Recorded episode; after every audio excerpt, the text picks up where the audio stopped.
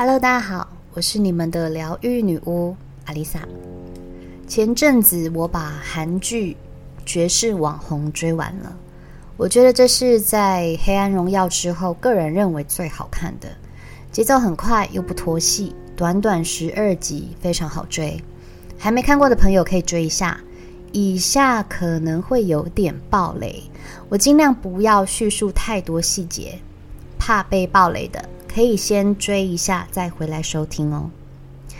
简单的跟大家讲解一下剧情内容：徐雅丽是一个家道中落的过气千金，自从家里破产之后，妈妈开了一间洗衣店，而她则是一间化妆品公司的普通销售员。对网红世界完全不关心，甚至连 IG 都没有，因为家里的经济压力都让她喘不过气了，哪里还有时间发了网络世界的是是非非？赚钱对他来说才是最重要的。在一次偶然的机会之下，他遇见了以前的高中同学，而这个同学正是当红的网红。一个月就能轻轻松松地赚进一个人一辈子的钱，而这个同学以前是班上最不起眼的存在，也是当时白富美又是学霸的徐雅丽的小跟班。再次见面，徐雅丽只是普通销售员，而这个小跟班却成了百万网红，这让徐雅丽开始对网红的世界感到好奇。凭着他曾经出身豪门，他从小的审美观与气质，很快就抓住了网友们的眼球。当然，这之中的过程也是因为他的同学想要借着他营造出自己的仗义人设所设下的一波操作。只是没想到，徐雅丽的声势居然越来越高涨，甚至都赢过了其他网红们的人气。只要是徐雅丽直播带货的商品，都会被抢购一空。她开始尝到走红的甜头，野心也越来越大。但因为个性特立独行，跟其他网红格格不入，大家都视他为眼中钉。在这部片里，我们可以看到光鲜亮丽背后是如何明争暗斗，所有的人设。与每一张照片背后都藏着谎言与被包装好的糖衣。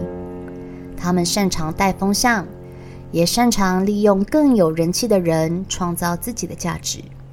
到最后，徐雅丽也不例外。为了得到更多，为了不让自己从神坛摔下，也慢慢的变成了自己曾经讨厌的样子。至于结局，就让大家自己去追了，我就不继续爆雷了。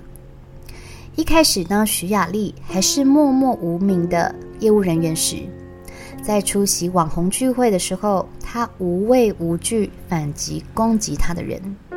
她并不是一个会忍气吞声的弱女子，因为本来就一无所有，没有人气，没有人认识她，所以也根本不怕会失去。正是因为这种无畏无惧的气场，吸引到了男主跟网红经纪人的目光。但是，当他成为一个人人追捧的网红时，他却没办法再真实的做自己。只要他真实表达，就立刻会有黑粉说他是大头症。看着好不容易爬上去的粉丝人数掉粉，他开始患得患失。说到这，其实就算我们不是网红，也不需要流量，但是人都是这样的。一旦从零到有，从有到多，我们就会越来越恐惧失去，开始说着不是发自内心的话，做着勉强自己的事，忘了初衷是什么，忘了源头在哪里。人会变，是因为环境改变了我们。人站得越高，欲望也驾驭了我们。当名利带来了成就感、满足感，还能保有赤子之心的，又有几个？我有个朋友，他在刚开始经营自己的事业时，不管利润高低，只要有生意进来，他都接。客户也都被他服务得妥妥当当，都成了有交情的老顾客。几年过去了，他事业做起来了，开始嫌弃赚不到利润的小笔订单。这些订单有些是老顾客，因为前几年疫情，大家日子都不好过，所以进的货量也变得越来越保守。他开始不接这些感觉是在瞎忙的订单。只专门服务订单超过多少万以上的大单。据他的说法是，我只要专心顾好这些大咖，他们还会帮我介绍大咖，这样我的服务也会比较有品质啊。日子久了，原本跟他订的这些老客人们也不再跟他下单，而他所谓的大咖公司在疫情之后也转型了，他失去了这些大咖。也流失了本来支持他的老顾客，没多久也只好把公司收掉了。名利这种东西就跟天气一样，说变就变。在我们还在领一个月两万多块、三万多的薪水时，吃喝拉撒也不是问题，还不就这样活过来了。现在领个四五万，都觉得自己入不敷出。其实那并不是因为钱不够花。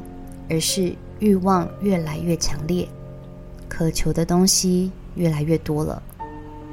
如果我们都能时时警惕自己，不忘初心，人生也不至于活得这么累。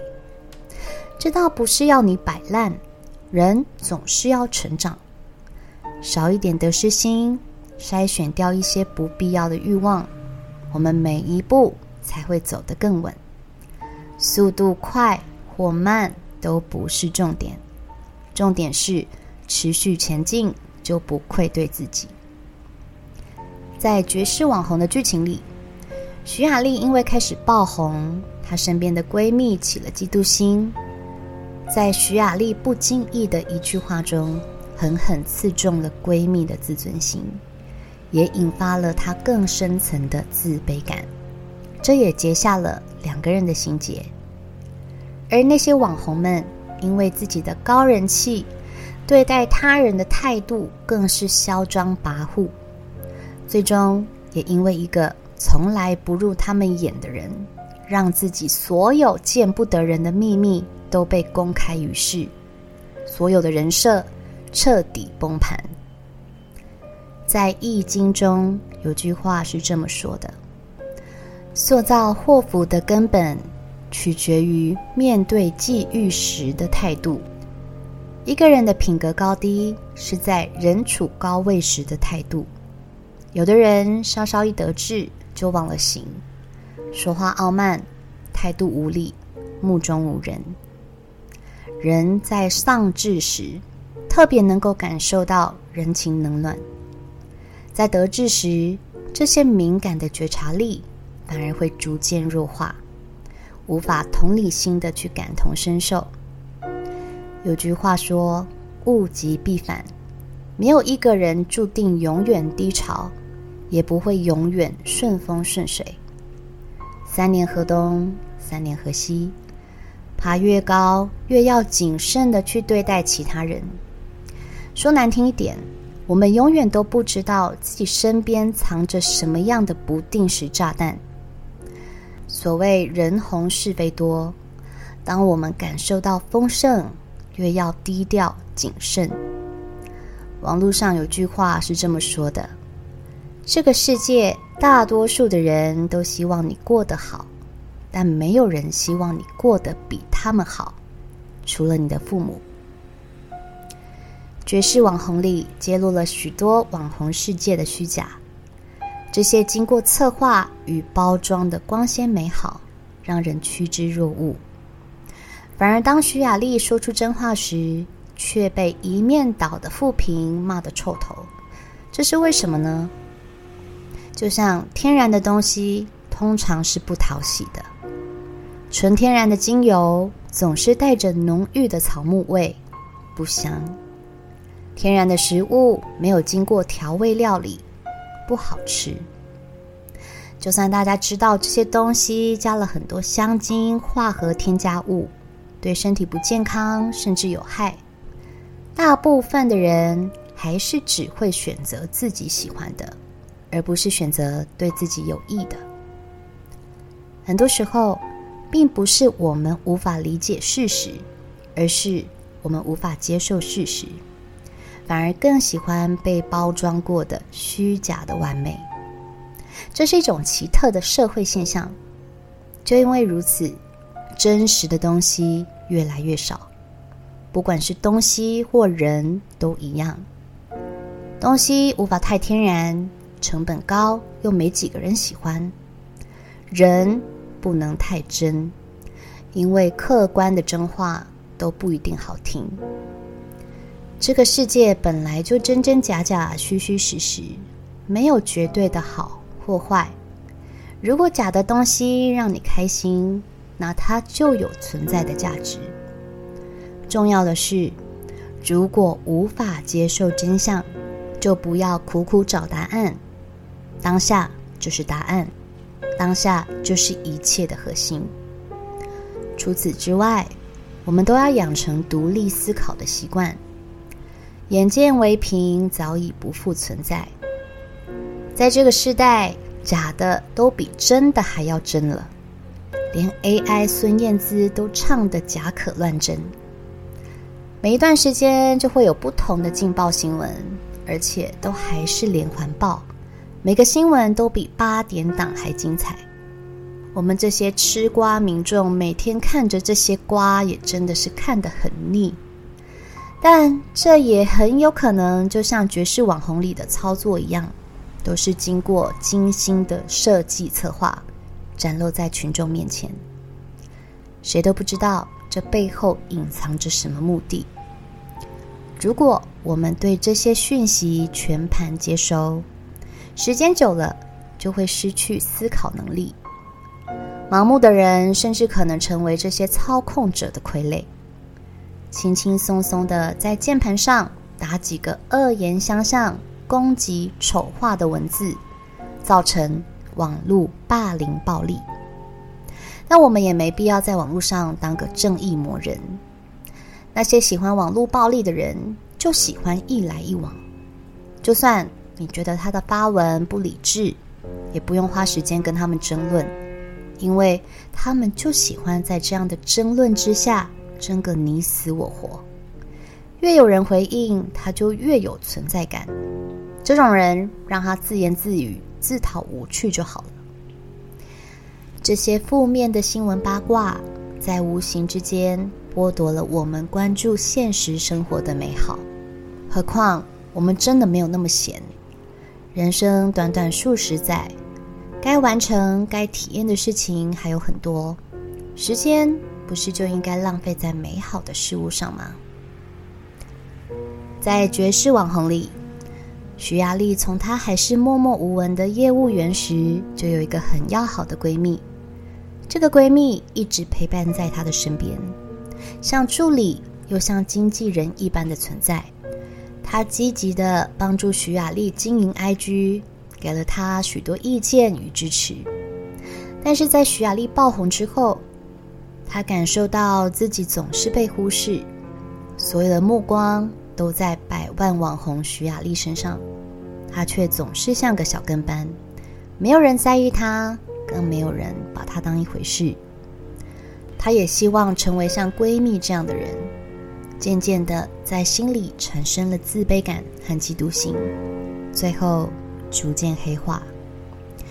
嫉妒心其实是一种很正常的心理情绪，因为在这个社会，处处都在比较。但我们把嫉妒这件事情视为一种情绪禁忌，就跟自卑感一样。我们可以很大方地说：“我很恐惧，我很失望，我很沮丧。”但是我们不会说“我很自卑，我很嫉妒”，因为这对一般人来说是一种很低等的丑陋情绪。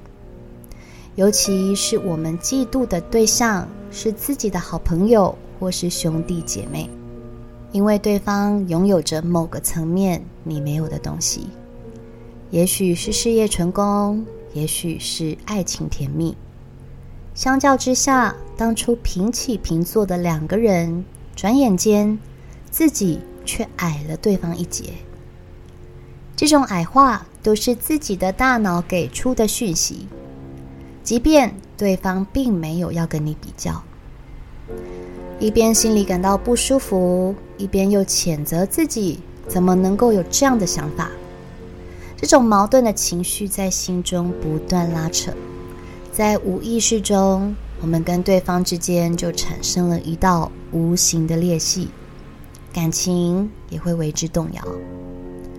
嫉妒心是一种藏得很深的负面情绪，我们没有勇气面对，是因为一旦承认，就等于自己不如人。